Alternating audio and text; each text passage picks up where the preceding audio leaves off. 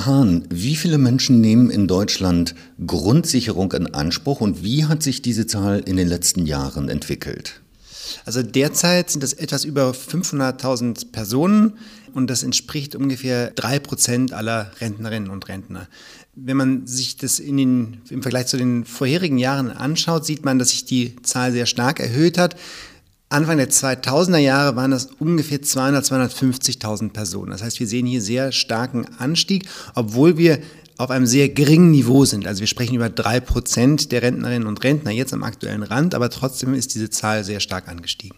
Können Sie abschätzen, wie viele Menschen keine Grundsicherung in Anspruch nehmen, obwohl sie einen Anspruch hätten? Ja, das haben wir versucht zu machen. Das ist nicht ganz einfach, weil man eben eine Schätzung machen muss und da viel Unsicherheit im Spiel ist. Aber aufgrund unserer Schätzungen kommen wir dazu, dass etwa 60 Prozent der Menschen, die Anspruch hätten, diesen nicht in Anspruch nehmen. Das ist eine unglaublich große Zahl. Haben Sie eine Erklärung dafür, warum das so ist?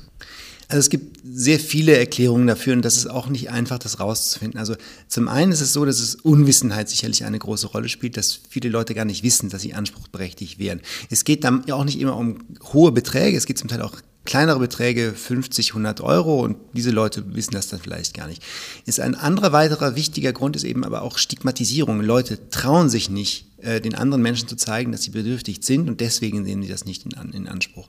Ein weiterer Grund, der auch häufig genannt wird, ist einfach Komplexität. Äh, Leuten ist es zu anstrengend, das zu machen. Sie wissen nicht genau, wie das geht und deswegen machen sie es nicht.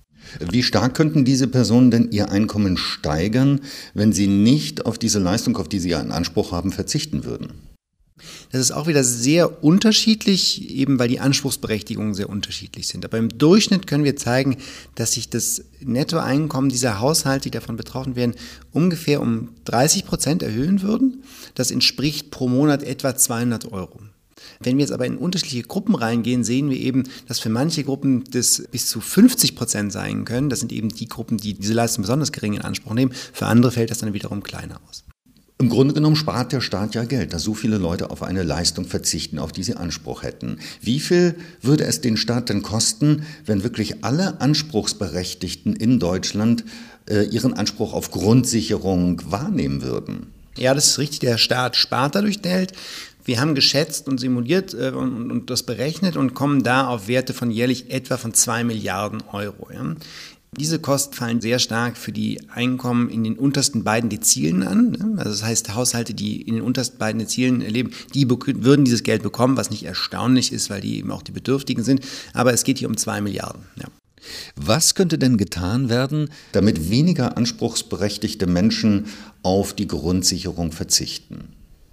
Ähm, das hängt wieder sehr stark auch mit den Gründen zusammen, warum die Leute das nicht in Anspruch nehmen. Ne? Und die sind ja vielfältig, wie ich gesagt habe. Aber wenn wir uns überlegen, dass es um Informationsschwierigkeiten geht, dann könnte man versuchen, den Leuten noch bessere Informationen mitzuteilen. Wobei man sagen muss, dass die Rentenversicherung schon Briefe verschickt an Leute, die in der Nähe der Berechtigungsstufe liegen. Und das heißt, vielleicht ist eine andere Maßnahme, die wichtig ist, das ganze Verfahren zu vereinfachen. Ja, dass es eben die Antragstellung den Leuten vorausgefüllte Informationen vom Finanzamt schon enthalten würde, sodass das einfacher wird.